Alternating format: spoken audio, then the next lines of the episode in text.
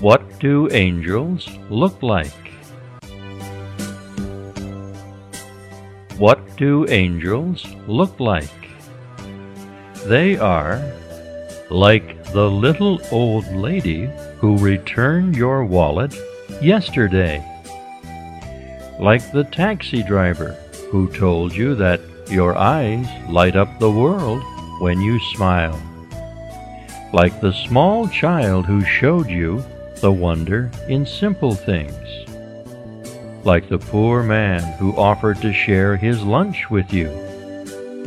Like the rich man who showed you it really is all possible if only you believe. Like the stranger who just happened to come along when you had lost your way. Like the friend who touched your heart when you didn't think you had one left to touch.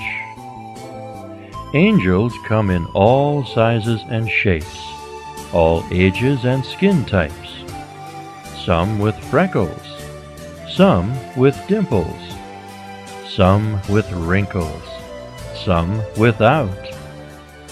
They come disguised as friends, enemies, teachers, students, lovers, and fools.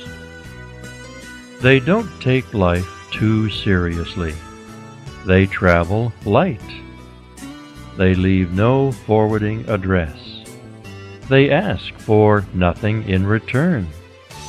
They wear sneakers with gossamer wings. They get a deal on dry cleaning. They are hard to find when your eyes are closed, but they are everywhere you look when you choose to see.